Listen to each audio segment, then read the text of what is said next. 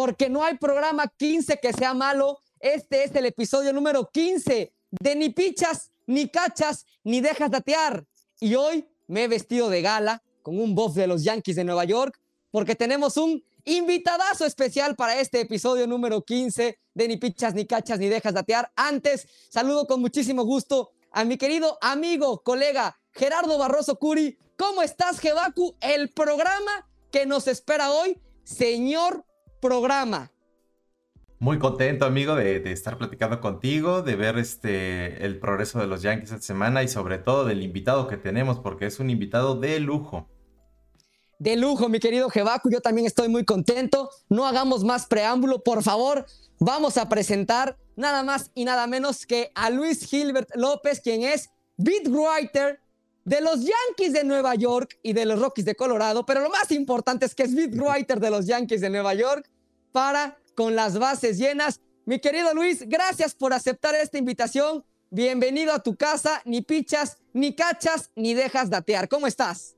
¿Qué tal Andrés? ¿Qué tal Gerardo? La verdad, muy, muy encantado. Muchísimas gracias por esta invitación y sobre todo para hablar de los Yankees que han dado de mucho de qué hablar en esta temporada, tantos altibajos, tantas cosas extrañas que pasa con el equipo. Así que seguramente tendremos mucho que debatir, mucho que analizar para este tremendo programa y nuevamente reiterando la, el agradecimiento con la invitación. Les, les deseo el mejor de los éxitos en este proyecto y vamos a darle para adelante. No, el agradecimiento al contrario, Luis, es nuestro porque nos estés acompañando. De verdad que tenemos invitadazo de lujo. Y sin más preámbulo, vamos a comenzar con nuestros temas. Vamos a hablar de los Yankees de Nueva York porque a mi parecer fue una buena semana, buena a secas, la de los Yankees de Nueva York. En los pronósticos de la semana pasada yo le decía a Jebaku que yo no me imaginaba, honestamente, que los Yankees le ganaran la serie a los Atléticos de Oakland, le ganaron la serie a Oakland y a lo mejor sí me esperaba ganar la serie ante Kansas City, a pesar de que los Royals tienen un gran equipo, tienen mucho bateo, lo demostraron. El bullpen se vio, eh, se vio vulnerable, el bullpen de los Yankees de Nueva York, pero eh, se logró cuatro victorias de seis posibles. Eso nos habla de una semana buena. A mi parecer, ¿tú cómo lo viste, Jebaku?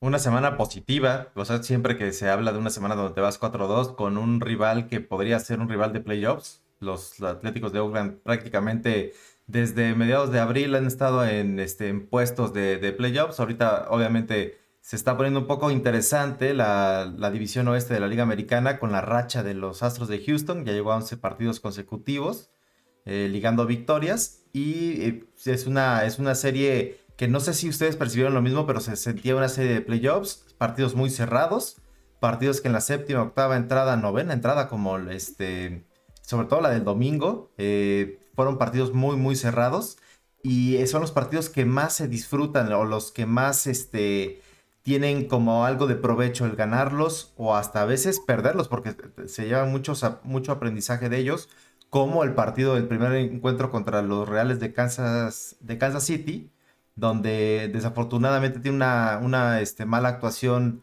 eh, pero aparte la defensiva, porque su FIP fue menor que la, que la efectividad que tuvo ese día. Entonces hablamos de, un conjunto de factores que no ayudaron a, los Yankees de Nueva York a, este, refrendar una muy buena salida de, de Garrett Cole y el primer partido en casa lo pierden contra los Reales de Kansas City. Ya estaremos hablando más adelante del factor Jonathan Loaiziga y también estaremos hablando del factor Haroldis Chapman. Antes, Luis Gilbert, ¿qué te pareció la semana de los Yankees de Nueva York? Mira, fue muy, muy importante el tener una victoria tan importante o llevarse la serie ante los Atléticos de Oakland. Y sobre todo esa semana fue muy, muy buena, donde tuvieron marca de cinco ganados y uno perdido. El único perdido fue contra Oakland, precisamente en el primer juego de la serie. Pero destacar, ¿no? La barrida ante los Azulejos de Toronto, donde también fuimos testigos de un, doble, un triple play donde la esperanza de los Yankees cambió porque habían sido juegos eh, pues, y series perdidas que no te explicas. Este equipo ha sido tan irregular que no puedes entender cómo un día puedes, o una serie puede ser barrido ante Toronto y a la otra lo puedes barrer a, eh, ellos, y sobre todo cómo puede ser barrido con unos Tigres de Detroit que también se les ha complicado su, temporada. O sea, es muy, extraño lo que batallan los Yankees a, a, través de los últimos años, porque es curioso, este equipo ante todo pronóstico, él tiene que estar arrasando en su división. No es así como vemos a Boston en el, primer lugar, en el primer lugar. Así que bueno, tienen mucho por qué trabajar los Yankees, si bien están iniciando la semana y fue muy importante, ¿no? Perdieron el primero de la serie, pero se repusieron ante, ante los Royals de Kansas City y ahora viene el reto importante que es contra las Medias Rojas de Boston en Fenway Park.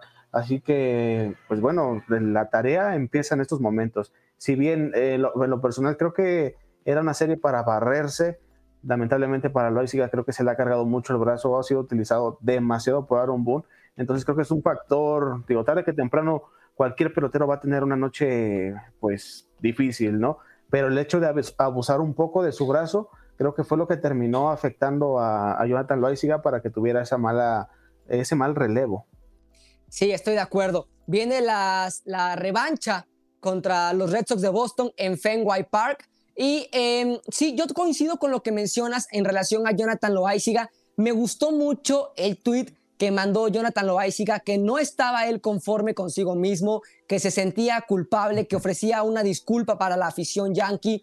Eh, me gustó esa actitud de, Jonathan de decir, sí, me fue mal, tuve una mala tarde, pero eh, voy a trabajar para que esto no vuelva a ocurrir. Finalmente, después de la eh, barrida ante Toronto, se gana la serie ante Oakland, se gana la serie ante Kansas City y los Yankees parece parece que van eh, viento en popa a pelear ese primer puesto que ahorita es bien ocupado por los Red Sox y también en segunda posición los eh, Rays de Tampa Bay. Para profundizar, para, para eh, atacar un poco más el tema de los Yankees de Nueva York en lo que fue esta semana, esta serie ante Oakland y ante Kansas City, vamos a hablar acerca del The Best, The Worst and the wow.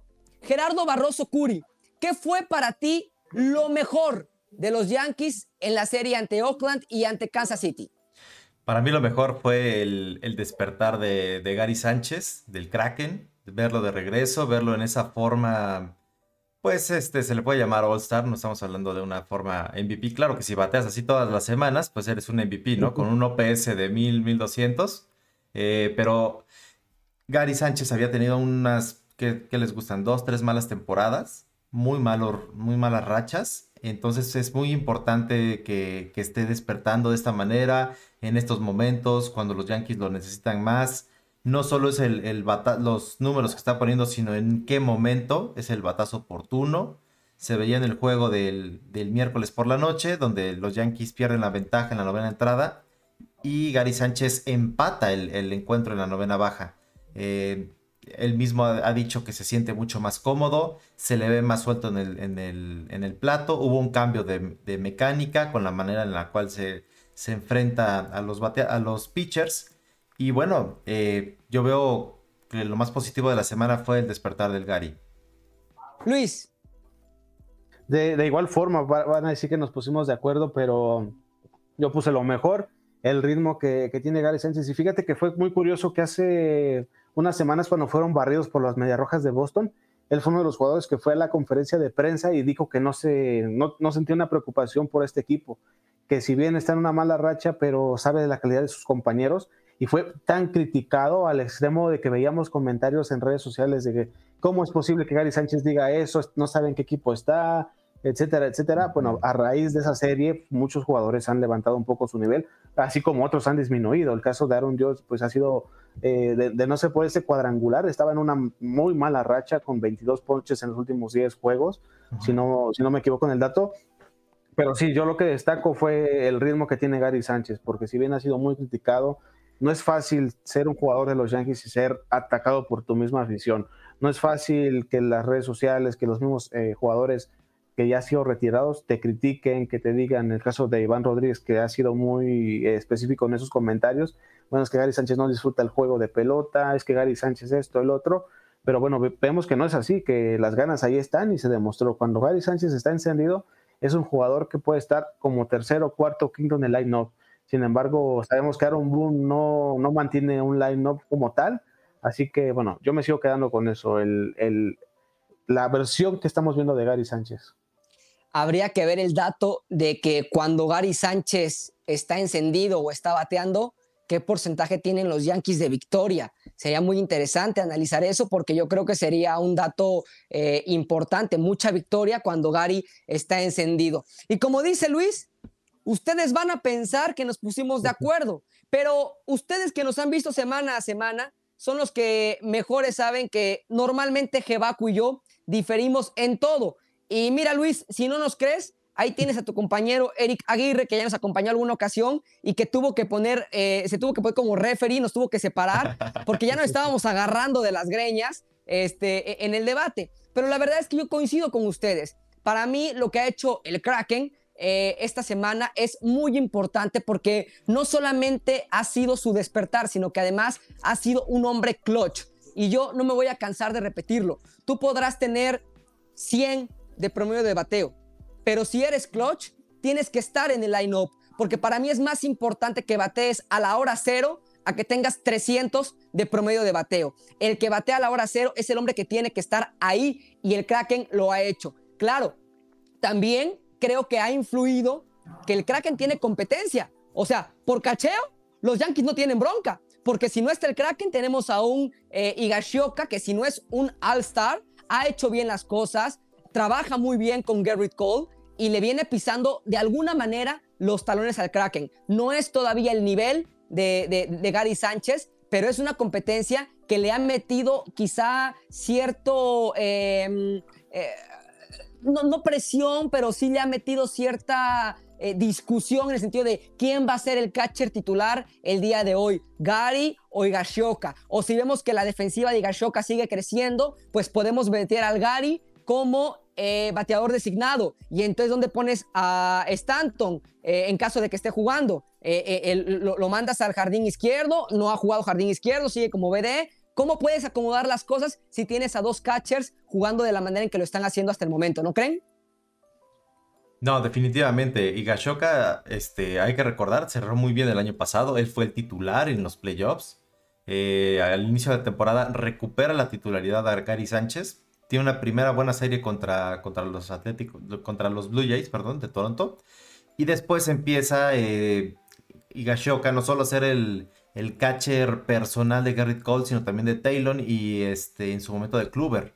Empieza a ganar juego, tiene también una muy buena racha, cinco cuadrangulares, un OPS muy alto, se fue enfriando ah, y ahorita retoma, retoma Gary Sánchez. no hay que olvidar, el, el martes en el partido que le cacha a Garrett Cole, conecta un cuadrangular, entonces es algo que suma al equipo.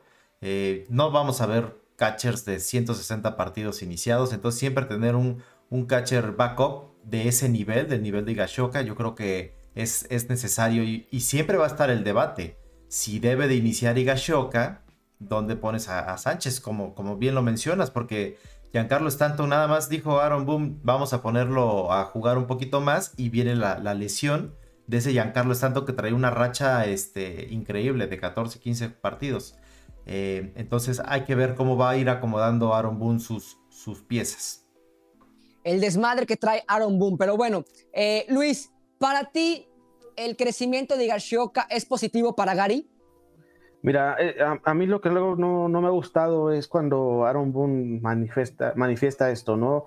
De que Gashoka se ha ganado la titularidad y de repente vemos que, no es así, que Gary Sánchez sigue siendo ese jugador que necesita los Yankees, ese jugador que no se le va a dar una continuidad en la banca, si bien es cierto que en la temporada pasada, en la postemporada, fue sustituido por Gigashoka. Creo que ambos peloteros son muy buenos en lo personal. Gary Sánchez es uno de los jugadores a los cuales yo he abogado por él en el sentido de muchos debates, en el sentido de que Veo, ¿Qué Ya, ya, somos dos. Ya somos dos. como Gerardo. Eres como Gerardo. Muy bien, muy bien. Fíjate, soy, soy Team Gary Sánchez, pero ok. Viene el Opening Day, conecta cuadrangular ante Ryu contra los Azulejos en Yankee Stadium. Sí. Pero viene ese declive, esos pass ball que son imperdonables para. Es que, es que son eh, la forma, o sea, si, vieras, si vieras, si, vieras si, si, la repetición nos dijera es que esto es normal, bueno, ok, te, la, te, lo, te, lo, te lo, pasamos. No, o es un wild pitch. Exactamente. Pero son pass ball. Son pass Eso ball. pass ball, exactamente. Y ahí eso te genera, te genera una preocupación porque los abridores se desesperan. Es muy desesperante. Cualquier pitcher también, un relevista, que estás haciendo tu mejor esfuerzo de que vaya en zona de strike y que ese tiro se le ha ido a Gary Sánchez y viene una, una bola, entonces no, eso no, la verdad, sí hay mucho que trabajar por, con Gary Sánchez. De hecho, hay una anécdota que Manny Barreda tiene cuando pertenecían en sucursales. le, le, ordenaban que cuidaran a Gary Sánchez, que no tomara refrescos, que no tomara chatarra, porque eran compañeros de cuarto. Desde ligas menores, Gary Sánchez es un consentido de la institución de los Yankees de Nueva York. Digo, ese no es su problema, beneficio para él, pero sí, en ocasiones es muy, muy curioso cómo no se mantiene ese margen de que Aaron Boone dijo, y Gashoka va a ser el catcher titular a partir de tal día. Lo vimos una semana quizá y después regresa nuevamente a la titularidad Gary Sánchez. Muy bien, qué bueno que está bateando ahora y que está cerrando quizá boca. Pero eh, en los últimos juegos no se ve una mancuerna con Gary Cole, no se ve, tienen que hablar mucho, tienen que estar en, en, los últimos y en los pasados, desde de la temporada pasada. desde, que son, desde que son compañeros. Entonces, la verdad, digo, Gary Sánchez, eso sí, te, va, te, te, garantiza con el madero, eso sí, eso sí. Pero, ¿qué hubiera pasado si Robinson Chirino no hubiera tenido esa fractura? Ahí es hablar de muchas cosas, muchos factores, ¿qué hubiera pasado con el futuro de peloteros? Entonces, Gary Sánchez, lo personal, creo que es un gran pelotero con el madero, pero sí con muchas deficiencias en la receptoría. Así que, eh, pues es tanto, no, no va a jugar en los jardines este año. Al menos eso fue también lo que explicó Aaron Boone. Y la competencia es muy, muy interesante. ¿Por qué? Porque pues prácticamente tienes un line-up de puro bateador derecho. Entonces es casi imposible ver a Higashoka y a Sánchez pues en un line-up juntos, ¿no? Porque ya tienes a, a Brett Garner en los jardines, a Miguel Andújar, no puede sentar a, un, a quizá un Clint Fraser, que también eso lo podemos hablar después. Pero no está Hicks. No está, Hicks. Taukman. Exactamente. Entonces, Son, son muchas eh, interrogantes que tenemos para Aaron Boone, pero bueno, solamente él sabe cuál es su trabajo. Mientras Gary Sánchez esté en este momento con el madero, difícilmente lo vamos a ver en la banca. De acuerdo. Y además ha funcionado como bateador emergente.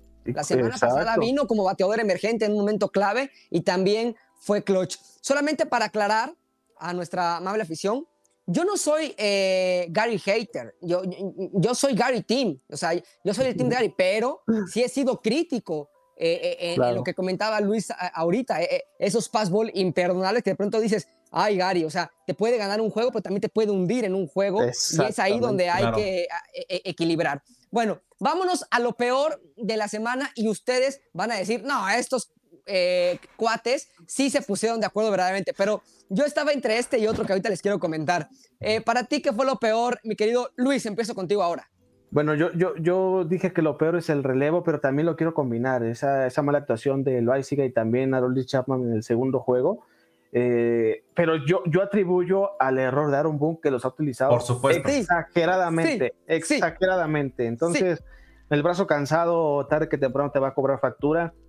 Digo, no es como que también tengas una gran confianza en el, en el bullpen. Digo, lamentablemente para los Yankees, un Darren O'Day que se generaba cierta expectativa alta por su baja efectividad que tiene como relevista y su tiro submarino, bueno, pues se lesionó y a pesar de ello también tuvo juegos donde se, le, se vio afectado porque le conectaron cuadrangulares, eh, eh, uno contra Baltimore al inicio de la temporada, contra los Orioles de Baltimore, que serían pan comido para los Yankees y no ha sido así a pesar de, bueno, han sido series complicadas, pero sí, en, el bullpen, pues sí, prácticamente es eso. Loaiziga y Chapman son garantías. Chapman estaba ya hasta postulado, ¿no? Para ganar el Sayón, que el relevista, bueno, que los números. Que, ah, eso eso lo, lo, escuché demasiadas eh, en ocasiones en, de Gerardo, de Gerardo Barroso Seguro, seguro de mí. Mira, y, y, mira, fíjate, o sea, no, hubiera sido una locura si los números se hubieran mantenido, pero el brazo se cansa, el descontrol viene, una otra molestia, y ahora, digo, con esto de las sustancias eh, que, que están muy problemáticos con la MLB, por ahí, por ahí puede influir a un bajo nivel, a nivel grandes ligas para todos los pitchers, ¿no? Entonces, párale de contar. El relevo, no le quiero echar la culpa a, a Loaiziga ni a Chapman como tal, porque creo que son unos jugadores que te han demostrado la calidad. Loaiziga tiene siete juegos ganados. O sea, hablamos de que tiene casi los mismos récords de, de Gary Cole, sinceramente. Sí, claro. Circunstancialmente, así se le da la victoria, pero crucificar como tal, no. Yo atribuyo lo peor el manejo que se le ha dado y el poco descanso a sus brazos. Exactamente. Entonces culparíamos a Aaron Boone y no a Loaiziga y a Chapman. Gerardo. Yo completamente de acuerdo contigo, Luis. Fíjate, eh, para mí lo, peor es igual el relevo, Eh, ahí tenemos la estadística, creo que la efectividad estuvo por arriba de los 5, casi 6 eh, en estas semanas, estas dos series. Pero realmente, y algo que no hemos platicado es el partido del miércoles, del miércoles en la noche, donde tiene la oportunidad de cerrar eh, Lee Chapman. Sale eh, Aaron Boone a platicar en la lomita con él y le pregunta, oye, vas a enfrentar, me parece que era Santana, corríjame si me equivoco. Y entre los dos dicen, sí, sí, lo, voy a enfrentar, perfecto. Se regresa al dogout y le da la, base por bolas intencional a, a, Santana cuando acababa de hablar con su cerrador, con su, con su estrella del relevo. Y entonces eso habla, también vemos a un Harold Chaman fúrico, ¿no? Sabemos en qué acaba, en qué acaba, este, eh, pierde el salvamento, eh, estuvo a nada de perder el partido, pierde la ventaja y hasta se va por debajo del marcador.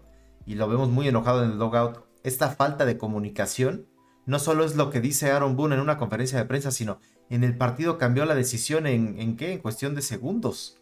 Y eso no lo puedes hacer. O sea, si saliste a hablar con el pitcher y los dos están en el mismo canal, no puedes regresar al, al, dogout y cambiarlo. De lo que platicábamos con, con también ha tenido muchísima, muchísimo trabajo. Eh, yo creo que pudo haber metido a Chad Green, no sé por qué este, no, no esperó ese, ese momento en, Aaron Boom. Siento que expuso demasiado a, a. Y bueno, ahí están, ahí están los resultados. También no hay mucha profundidad en los jardines. Eso también es un tema. La defensiva es, es muy mala, deja mucho que desear. Cada elevado que, va hacia Andújar, uno no sabe si lo va a dejar caer o, qué va a pasar. Eh, Clint Fraser es el peor jardinero de, las grandes ligas. Es el que tiene el, peor eh, récord de, outs. Este, tiene 7 outs negativos cuando un, un élite tiene 4 positivos. Entonces hablamos de, una muy mala defensiva que tampoco aporta eh, al relevo ni al, ni picheo de los Yankees. Gerardo, ¿le puedes decir a Luis, porque no me va a creer, cuál fue mi The Worst la semana pasada? Uy, a ver, recuérdame, porque no. Aaron Boone.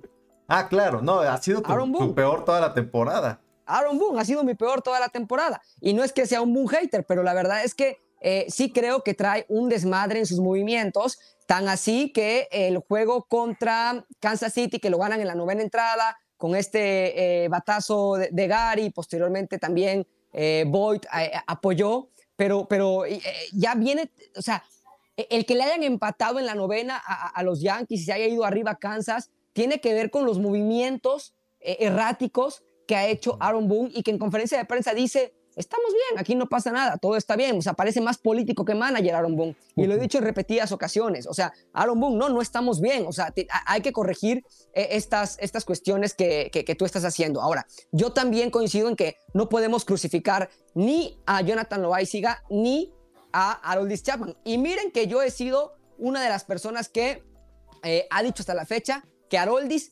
todavía no me convence. El cubano de fuego a pesar de los buenos números que tiene, yo lo quiero ver lanzando como lanzó en abril y en mayo, en octubre. No me interesa que lance bien en abril y en mayo. Lo quiero ver lanzar así en octubre, porque es cuando Haroldis empieza a sudar, hace su sonrisa nerviosa de me va a pasar otra vez, esta película yo ya la vi y yo quiero ver a Haroldis así en octubre. Si ahorita tiene un slump, qué bueno que sea un, un bajón en, junio, qué bueno que sea un bajón en julio, pero que de aquí para septiembre y, si hay postemporada en octubre, eh, sea el Haroldis que vimos en abril y mayo, porque eh, es donde ha quedado de ver. Por eso yo, Haroldis, todavía sigo sin creerle, a pesar de los números.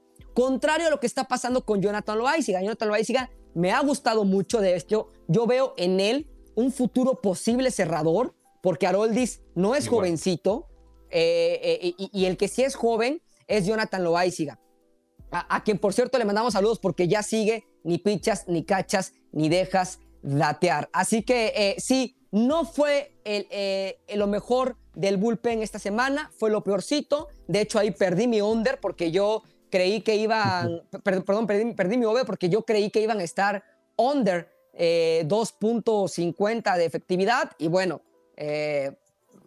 fue, fue, muy mal eh, el bullpen, pero también tiene que ver, como ya bien lo dijo Luis y Gerardo, con las decisiones erráticas de el manager Aaron Boom. Pasamos a The Wow.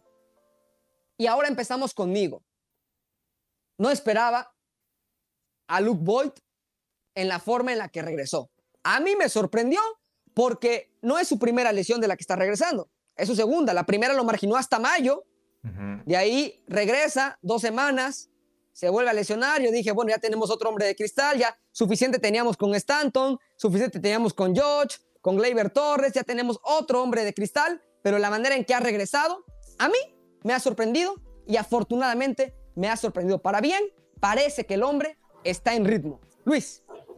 Sí, yo también coincido, ya, ya no sé si nos van a crucificar aquí porque van a decir, es que sí se pusieron de acuerdo, pero es que la manera en la que regresa Luke Boyd al primer lanzamiento desaparece esa pelota, el primer turno, la primera pichada que tuvo, la reventó por todo el jardín izquierdo. Y uno diría, bueno, ok, cuadrangular, está bien, pero después lo que hizo en el segundo juego, al conectar el batazo oportuno, que, que parecía home run y que después uno antes que un triple, que hubo polémica, etcétera, etcétera. Lo importante de, de Luke Boyce fue eso, la manera en la que estaba bateando en ligas menores y los cuales, pues bueno, desactivaron a Chris Guerin, pelotero que también creo que quedó de ver, fue muchos, fueron muchos turnos y nada más un cuadrangular, un por ahí un imparable que trajo una, dos carreras más, pero se generaba un poco más de expectativa. Ahora, lo de Luke Boyd sí era para cuestionar y a lo mejor por eso coincidimos eh, Andrés y yo, porque en su primer regreso en la lesión ante Tampa Bay le fue muy mal y sus números eran muy, muy malos. No, no se le veía un, un pelotero muy ansioso por conectar imparables. Claro, con todo el mérito es muy diferente batearle a, los Rays que a Kansas City. Esta serie era, para estar barrida, para seguir elevando su, sus juegos ganados en general para los Yankees.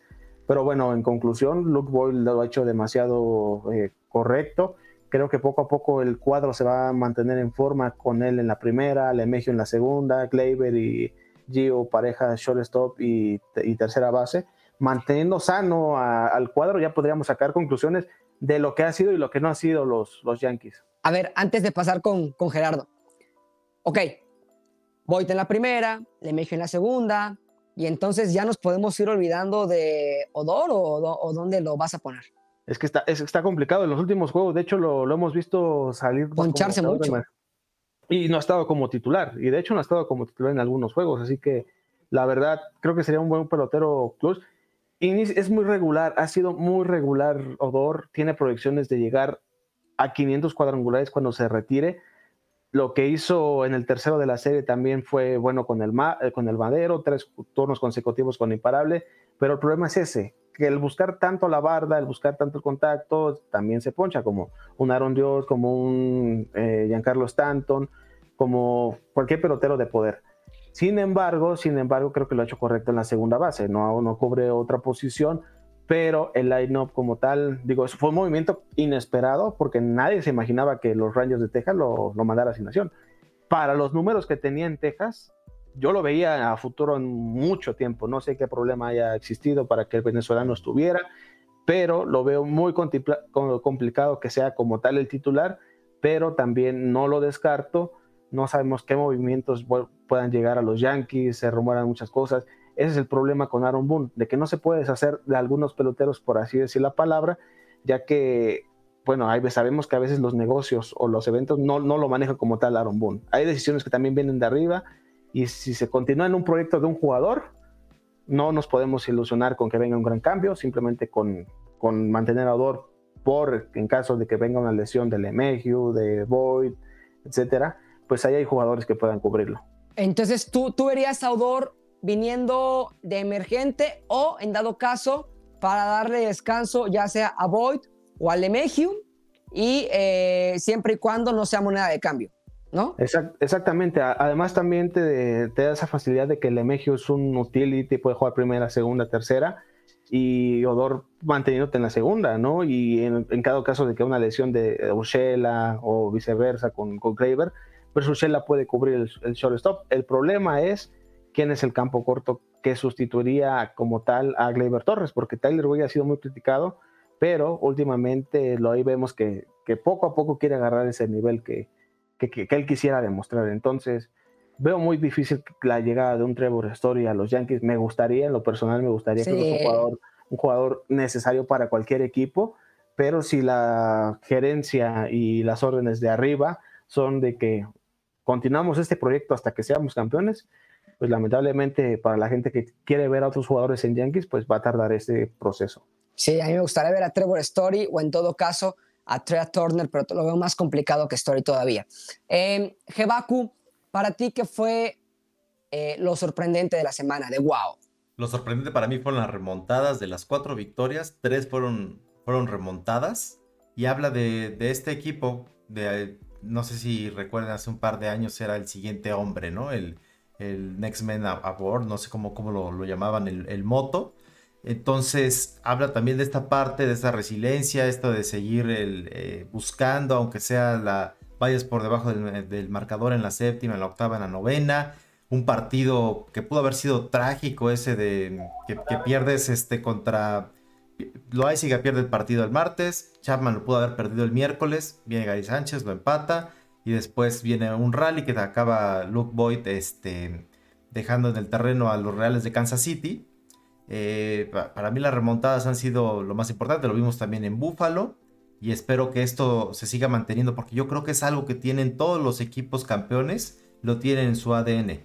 Y al final de cuentas, si seguimos las temporadas de los Yankees, es, es ese, esa es la meta. Si pierdes la Serie Mundial, no, no, no este, importó si ganaste 108 partidos o 116 entonces, para mí lo más importante fue eso, aunado al, comentario de ustedes. Luke Boyd regresa en una gran forma. Él mismo decía en una conferencia de prensa este, que va a regresar al, gimnasio porque probablemente le está haciendo falta un poquito para, para conectar esos cuadrangulares que se han quedado muy cerca. Ha, habido dos, tres batazos donde hasta alza la mano, dice, lo, voy a dejar de hacer porque pienso que, piensa que se va a, va a salir la, la pelota y no es así pero podríamos estar hablando de que tendría una racha de cinco cuadrangulares en tres partidos, porque ha regresado en muy buena forma Luke Boyd.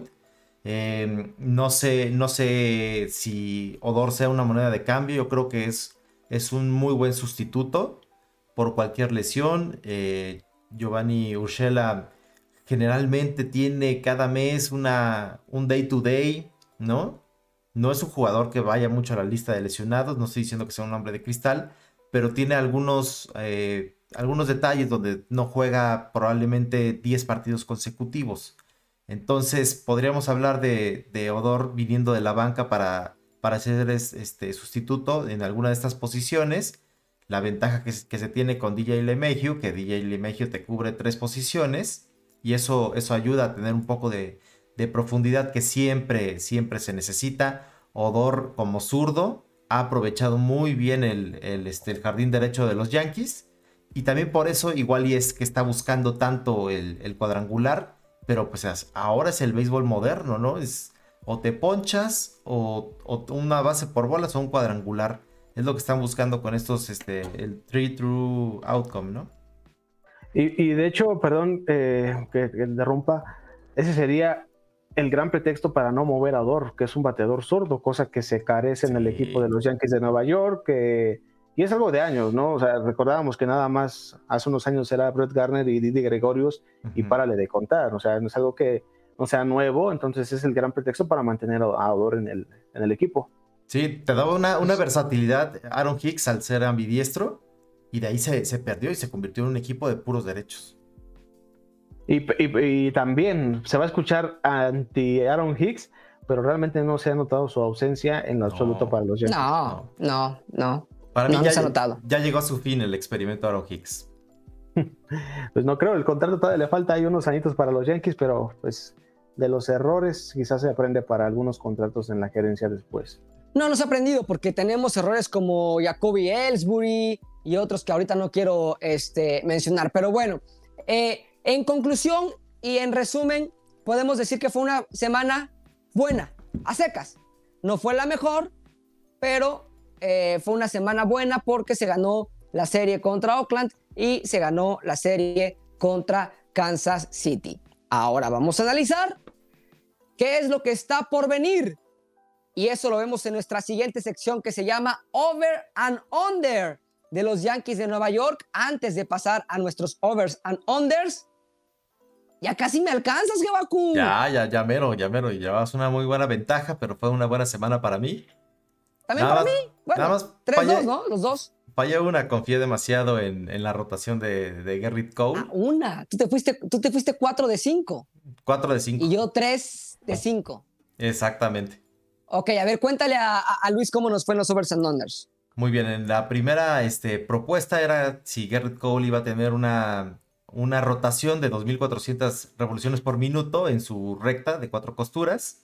Yo fui optimista, pensé que iba a ser superior de 2.400, venía de un juego de 2.350 y estuvo por debajo, fue lo más bajo en todo este 2021 y 2020, con 2.290, pero mira, su velocidad estuvo por arriba del promedio y este y el WOBA, que es lo que se podría valer eh, la actuación en el plato de los bateadores, fue de las más bajas del año, así que no hay problema, Garrett Cole sigue sin usar este Spider Tag, no hay ningún, ningún problema.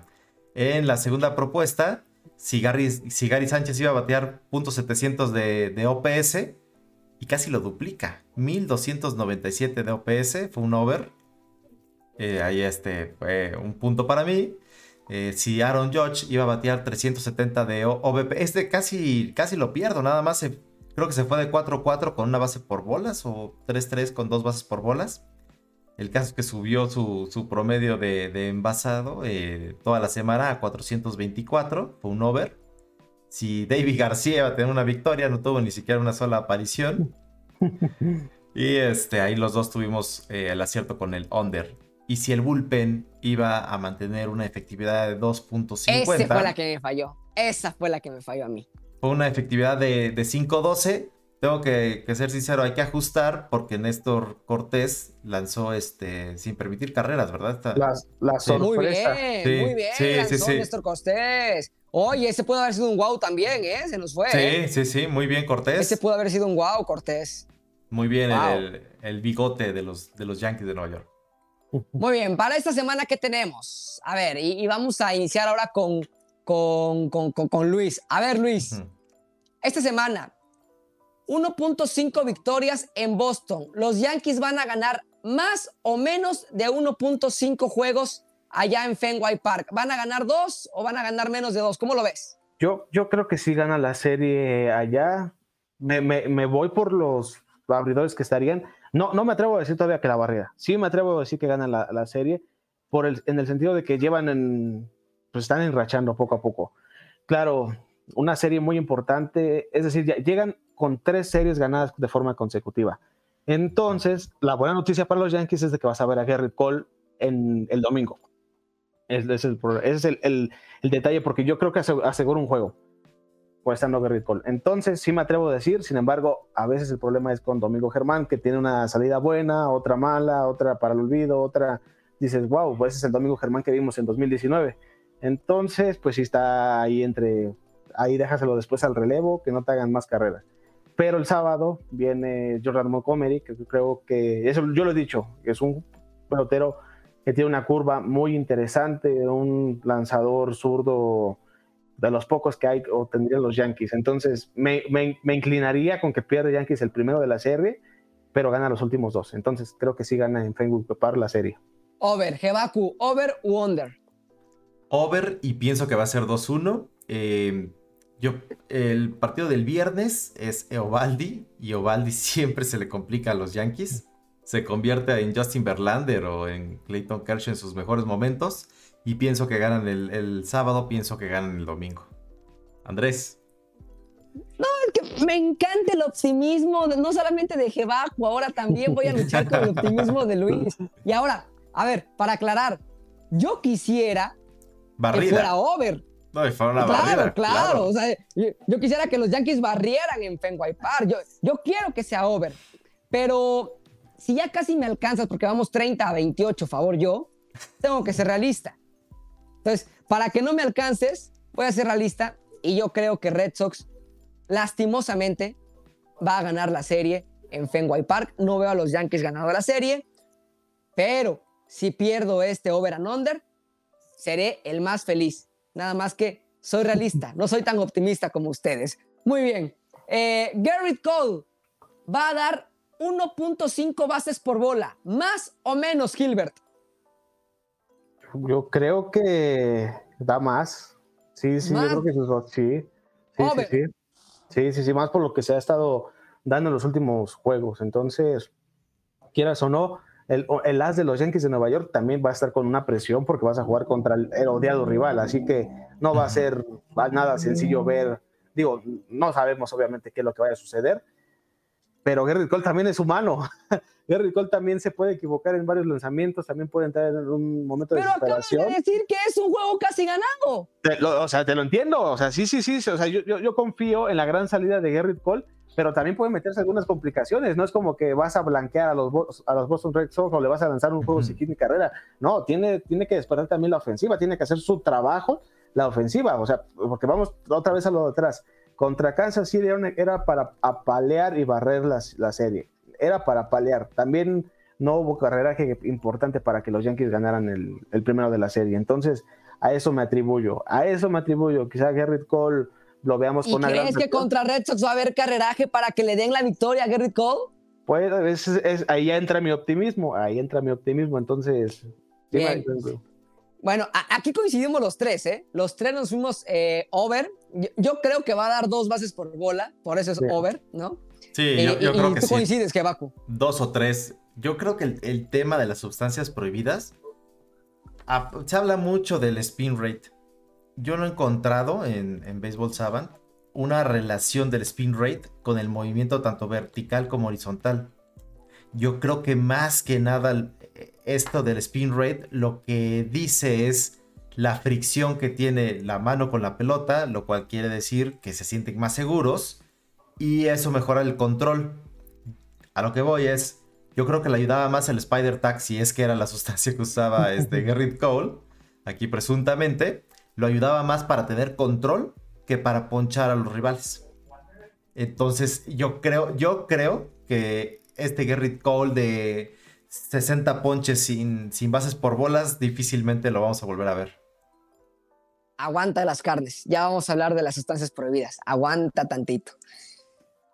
Déjame respiro hondo. Mm, bueno, yo también creo que va a dar dos o tres bases por bola Garrett Cole.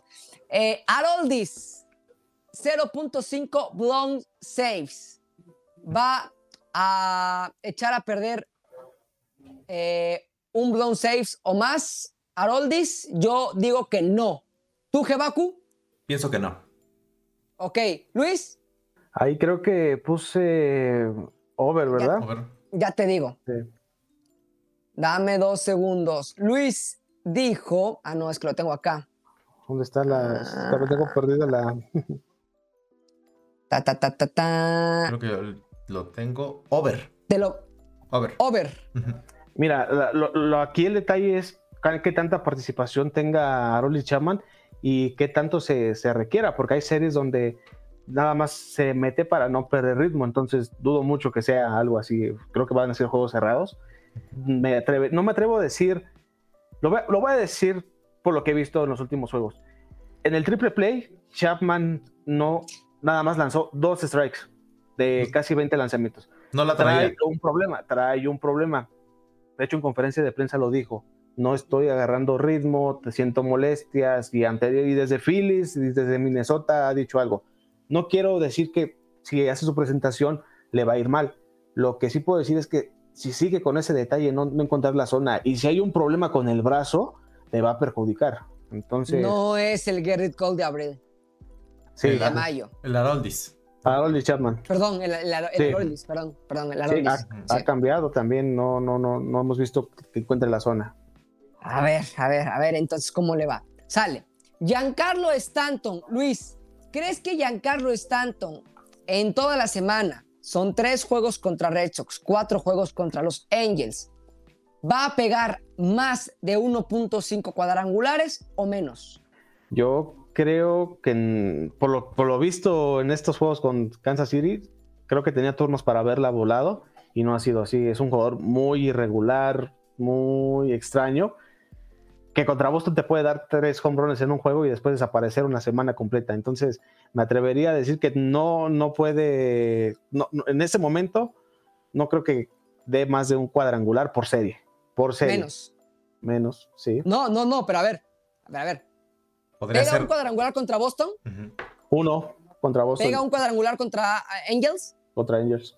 Entonces eres over. Sí, sí, lo Entonces cambiaría. eres over. Over 1.5. Over Sí. 1.5. O sea, va a pegar más de 1.5 cuadrangulares en la semana. ¿Tú coincides, Gerardo?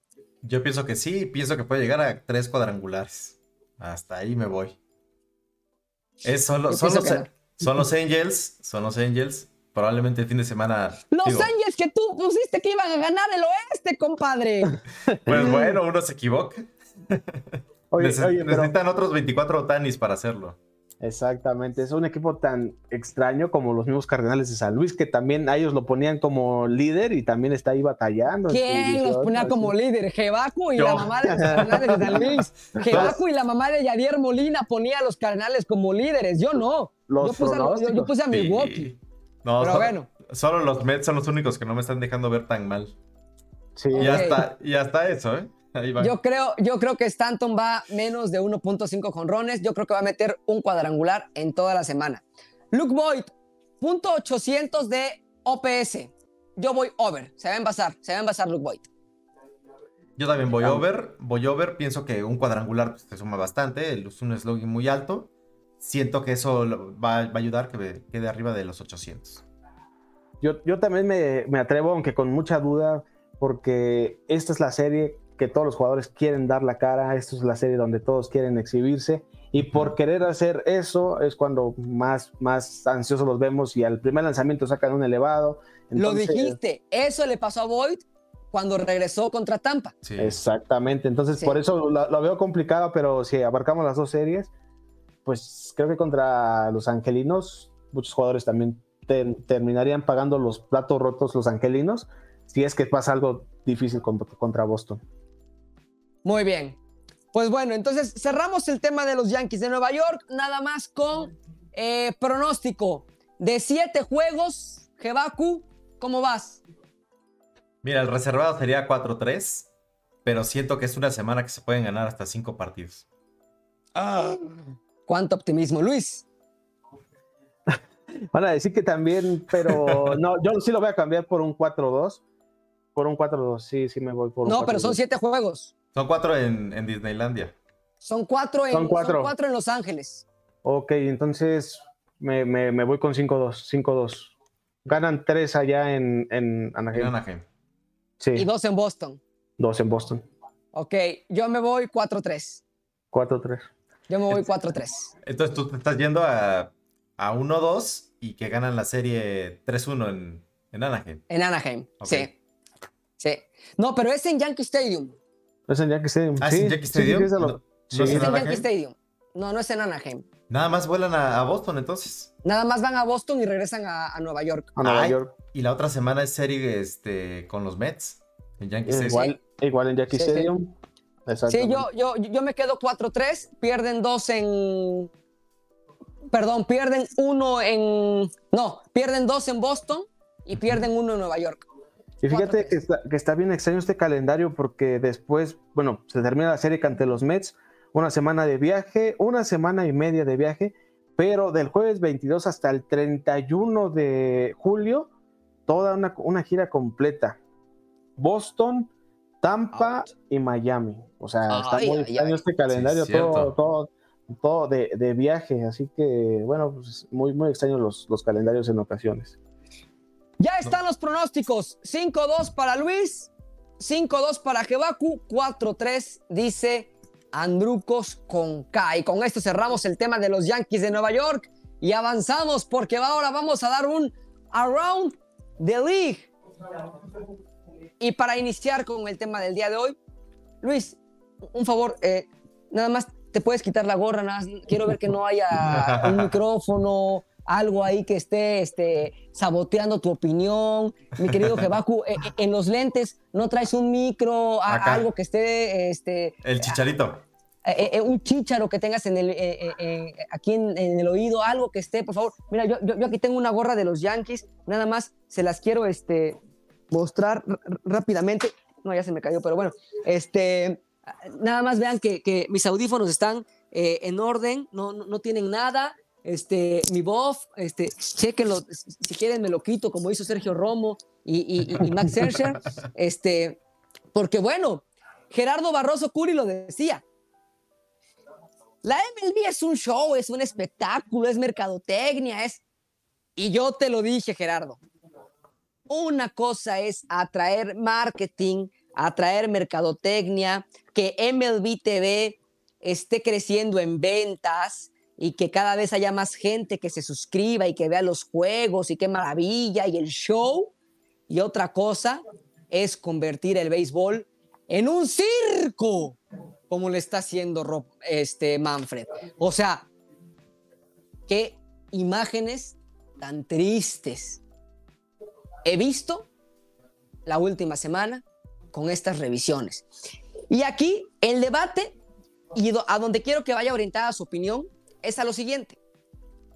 Hay gente que opina que Sergio Romo es un irrespetuoso al igual que Max Scherzer y que no tienen por qué molestarse hay gente que opina que tienen por qué molestarse porque les están faltando el respeto a su dignidad como peloteros profesionales. Yo entiendo que los pitchers han buscado esto, pero esta regla de buscar sustancias donde no las hay, creo que se ha vuelto en más un show cirquense que de eh, acatar reglas de sustancias prohibidas.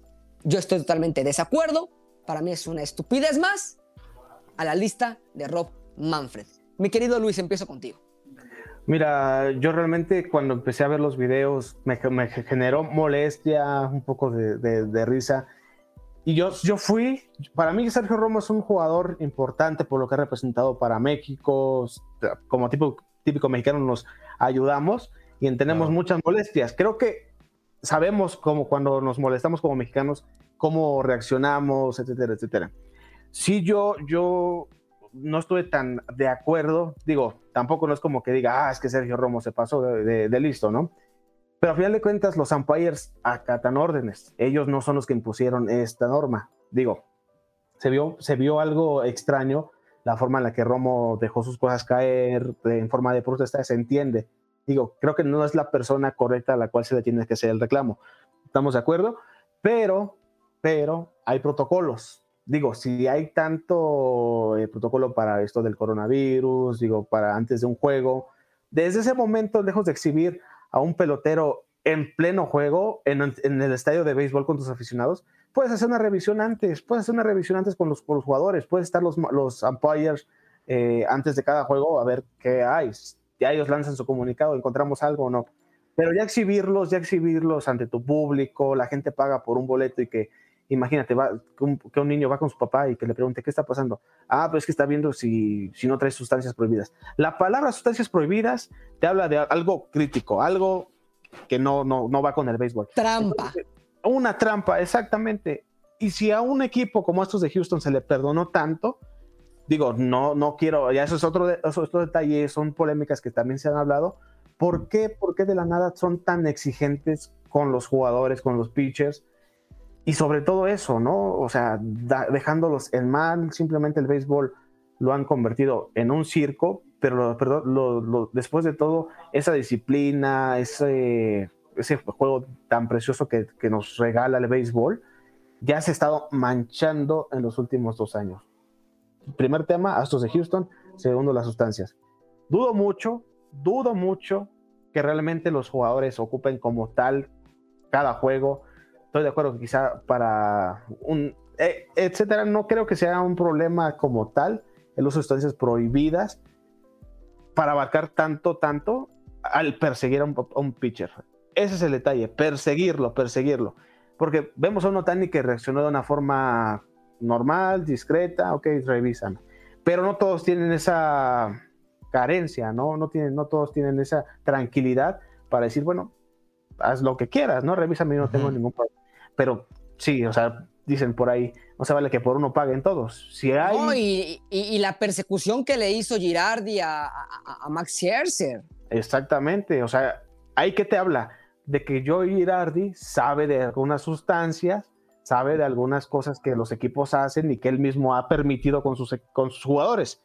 Entonces, si de por ahí nos vamos, se tiene que haber una investigación increíble como nunca tiene que haber sido visto.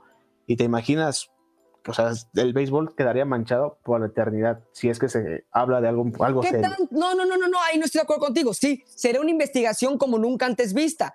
Pero ¿qué tanto quedaría manchado el béisbol y qué tanto sancionarían si no sancionaron lo de Houston? Ahora se, a mí se me da ridículo que sancionaran una cuestión que por años han usado los jugadores, porque tampoco es un secreto a vos. Claro. O sea, o sea, todo mundo ha visto las gorras con la mancha de brea y todo mundo sabe que los pitchers utilizan alguna sustancia para tener un mejor agarre de la bola. No por nada se le quedó la bola pegada en el peto a Yadier Molina. O sea, sabemos que hay este tipo de sustancias, pero ahorita iniciar una investigación y, y querer sancionar, a mí se me hace ridículo. Más bien es, empieza a prohibirlo, pero a ver, no de estas formas, como bien lo decías hace un momento. O sea, sí coincido en que, a ver, tiene que haber protocolos para no exhibir a tus jugadores como lo estás haciendo en el terreno de juego, Gerardo Barroso Curi. Mira, más que nada lo que pienso que es lo grave es lo que acabas de mencionar. La exhibición. Mira, todos, todos vimos y sabemos de, las, de la trampa de los Astros de Houston. Pero no hay algo en video que sea gráfico. Acuérdate que somos, este, somos animales visuales. Algo gráfico que se esté reproduciendo por todos lados donde se esté viendo la, trampa y la trampa y la trampa, como la mano de Dios, por ejemplo. Pero mira lo triste que es que en los últimos 30 años las personas que no son este, aficionadas al béisbol, vamos a platicar de europeos, ¿no?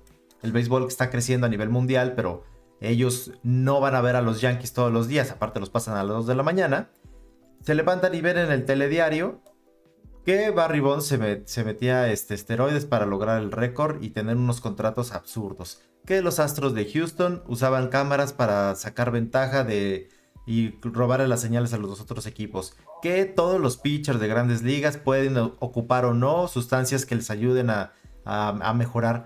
Qué triste que lo que está saliendo del béisbol a nivel internacional sea eso. Sea eh, a los peloteros viéndose como si fueran tramposos, porque prácticamente eso es. Esto que están haciendo estas revisiones y esta po- política de ser más enfáticos con el uso de sustancias prohibidas me parece correcto, pero no el método. No me parece bien que acaba, acaba, aparte, o sea, desde un punto de vista comercial y televisivo, acaba la entrada y la cámara se va a ir siempre al pitcher, en lo que se va al dugout. Ah, no, en ese momento que vayan los umpires a revisarle. ¿Por qué no en los dos minutos y medio donde se pone a calentar el siguiente pitcher? Ahí le- los checas. O contrátate un umpire más, que ganan, ganan poco a comparación de todo el show, lo que genera, y que esté en los dugouts. Y la mitad del partido está en un dugout, la otra mitad está en el otro. A ver, tu, tu guante, ahí sentaditos, o en el locker room. O, como hacían con Barry Bonds cada vez que metía un cuadrangular, la bola marcada. Esta es la bola de Taylor, esta es la bola de Garrett Cole. Y al final del partido, con toda esta tecnología que tienen, todo este poder, hacen millones de pruebas de COVID, tienen StatCast, donde sabes en un segundo a cuánto fue el, batazo, haz un seguimiento de qué sustancias tiene la, la bola o no. Y esta ventaja siempre se ha tratado de hacer. Eh, la bola de, de, de baba, la Speedball, fue legal hasta 1920. Esto habla de 50 años de peloteros usando todo tipo de, sustancias, hasta lijas, lijaban hasta las pelotas. Entonces siempre ha existido esto en el béisbol. Eh, platicaba Pedro Martínez que cada quien tiene una manera eh, de hacerlo. Y Pedro Martínez lo hacía en el estudio de MLB Network, eh, que con la, bolsita de, de la, la Rosenbach, no sé cómo, cómo se llama la, bolsita, agarra, la toca, la hace fricción y en un momento hace que los dedos se peguen. Y lo enseña aquí al micrófono a la Valier. Pac, pac, pac, pac, pac. O sea, realmente siempre se ha usado de alguna u otra manera. Trevor Bauer descubrió que era este con, el, con la resina y con el, el protector solar que se podía hacer unas, una, una mezcla de un, un, material que fuera un poco pegajoso que te pudiera permitir tener mayor control de la bola. Trevor Bauer, que ha sido el embajador de este asunto, habló, habló directamente con, con, las grandes ligas y les dijo, a ver, ¿hasta dónde llegan las, las reglas? Porque están prohibidas las sustancias prohibidas, pero no hay ni sanción, no hay ni revisión y todo el mundo lo hace. Y él, y él veía y él descubrió que con 400 revoluciones más podía elevar su juego al nivel al que lo llevó, a un contrato de 90 millones de dólares o de 100 millones de dólares. Eh, esto habla de, que realmente sí hay un provecho que le sacan los peloteros, sí hay una ventaja competitiva y lo más triste es que esto es institucional. Son los, las 30 franquicias. No estamos hablando de Barry Bonds, no estamos hablando de José Canseco ni de a Son las 30 franquicias. El presidente de Spider Tag, este pegamento que lo ocupan los fisiculturistas del hombre más fuerte del mundo para cargar las pelotas Atlas, las que son unas piedras, se ponen el Spider Tag, es un, es un pegamento en base de resina con la cual tienen mayor agarre para levantar las piedras. El, presidente y el fundador de Spider Tag le llamó la atención que los 30 equipos de grandes ligas le estaban comprando a mayoreo el producto. Y esto lo, saca ahorita que está la investigación. Lo que dice Luis también es muy cierto. Puede que haya una, una este, investigación sin precedentes. El tema de los peloteros de los esteroides, ¿qué no vimos hasta Sammy Sosa, Mark Maguire en el Congreso de los Estados Unidos? El senador Mitchell hizo un reporte en el cual se tardó año y medio recabando información. Esto llegó a niveles burocráticos enormes. Imagínate la cantidad de recursos que mueve un país como Estados Unidos para realizar una investigación de, ese tamaño. Puede llevar a ese nivel, a ese, a ese punto. Ahora, ¿qué, vimos? Que realmente en los 3, 4 días que está la, ley, no ha habido este, ninguna eh, pues sanción, ¿no? No ha habido ningún y pelotero. Espérate que haya una, y espérate que haya alguna que se va a generar. Eso, eso va a ser muy fuerte. Eh, de Sergio Romo, yo, yo admiro a Sergio Romo, tiene una carrera envidiable. Yo creo que todos los que amamos este deporte y sobre todo los mexicanos, ¿qué más quisiéramos eh, haber tenido una carrera y todo lo que ha vivido Sergio Romo, cerrar series mundiales? Pero creo que se equivoca Sergio Romo. Probablemente él venía en su, en su mentalidad de, de, protesta. De, protesta, pero aparte metido en el juego, llegan y lo sacan y es donde hace, hace eso. Lo de Mark Scherzer sí lo entiendo porque es Girardi. O sea, la verdad, ahí, ahí este, Girardi yo creo que cometió un grave error. ya revisaron dos veces a Max y todavía va, una tercera vez. Y Max, Scherzer no tiene en ningún momento de su carrera una, una elevación de los, del spin rate como la tiene Gerrit Cole y como la tiene Trevor Bauer. Ambos salidos de la UCLA, que es una universidad muy prestigiosa, con mucha investigación, con mucho laboratorio. Probablemente desde ahí viene viene ese, este conocimiento, porque ahora ya todos hablamos del spin rate, pero si no fueran por los sensores y las cámaras de 2015 que puso StatCast, no sabríamos las revoluciones por minutos de, cada lanzamiento. A ver, para mí no se equivoca Sergio Romo, para mí, eh, de acuerdo con Luis en que el umpire no tiene la culpa, el umpire está haciendo su trabajo, está haciendo simplemente lo que le indicaron que hay que hacer y eh, Sergio Romo sí de alguna manera le falta el respeto al, momento que se quita así el cinturón y lo avienta, ¿no? Y a ver, no tienes por qué hacer eso. Pero, pero digamos que lo justifico en el sentido en que es una protesta. Y en, y en una protesta, justos pagan por pecadores. Y bueno, yo vivo en un estado en el que yo sé cómo es la protesta. Los, los que nada tenemos que, que, meternos en, en, en, asuntos somos los que acabamos perjudicados. Aquí acabó perjudicado el umpire porque exhibieron al umpire, exhibieron al lanzador, pero eh, lo que hace Sergio Romo es una protesta ante la forma en la que van a examinar que no tenga una sustancia prohibida. Y en ese sentido, avalo la protesta de Sergio Romo. Luis, para cerrar el tema, ¿qué opinas de todo lo que comentó Gerardo? Mira, si las grandes ligas no tuvieran el poder económico para hacer una investigación y tener mayores modalidades y prevenciones sobre estas cosas, estaríamos de acuerdo en que, bueno, no tienen argumentos para dar o ponerse el brinco con los lanzadores. Lo que sí es triste es que parece una guerra contra tú mismo, contra tu, empresa, ¿no? Es decir, Manfred contra los peloteros. O sea, parece que hay algo de, hay un detalle, porque si bien, si esto se, se empieza a avalar, cuando lo de Astros de Houston ya se tenía pues algo previsto, ya se había sonado, más no, más no lo hicieron oficial hasta que, ¿qué pasó? Terminó la temporada, ok, vienen saliendo las cosas, los detalles, porque estoy seguro que la MLB ya estaba enterada cuando corría la temporada. Cuando había una temporada ya estaba más que enterada. Aquí el detalle es que lo hacen aún en, en plena. Salen a exhibir a los pitchers, los pinches de protesta. Esto parece una guerra entre, entre mismos empleados, es decir, MLB contra sus propios jugadores, pues es muy triste. En conclusión, creo que no, no era la forma de, de iniciar algo. Si bien Donaldson fue uno de los peloteros que también empezó a sacar esto contra Garrett Cole, cuando vimos su enfrentamiento, ¿qué pasó? Garrett Cole lo, lo dominó, le lanzó unas sonrisas. Dudo mucho que Garrett Cole haya utilizado alguna sustancia en ese enfrentamiento, en ese juego. Aroldis Chapman sigue lanzando a 103 millas, de hecho apenas fue el lanzamiento más, más, rápido de la temporada. Más rápido de la MLB, entonces, entonces pues muy, muy triste lo que se está viviendo, o sea, muy, muy triste. Creo que hay modos para solucionar esto, pero todo va a depender de que, dicen por ahí, si la cabeza del hogar está mal, pues todo está mal. Entonces, pues Manfred tiene una, una trayectoria pues muy criticada, no es como que muy querido también con con su trabajo, así que métodos y para prevenir cualquier cosa lo hay. Es, las grandes ligas tienen un poder económico impresionante que no, no, vemos ningún pretexto. O sea, realmente esto tiene solución. Sin embargo, si hay una guerra entre MLB y peloteros, pues quién sabe qué vaya a suceder después. El tema de Rob Manfred, y no me voy a cansar de decirlo, para mí es el siguiente. Cuando Rob Manfred mete sus narices en el juego tenemos problemas. En cuestiones políticas, sociales, de mercadotecnia, tiene un punto a su favor Manfred. No lo ha hecho mal.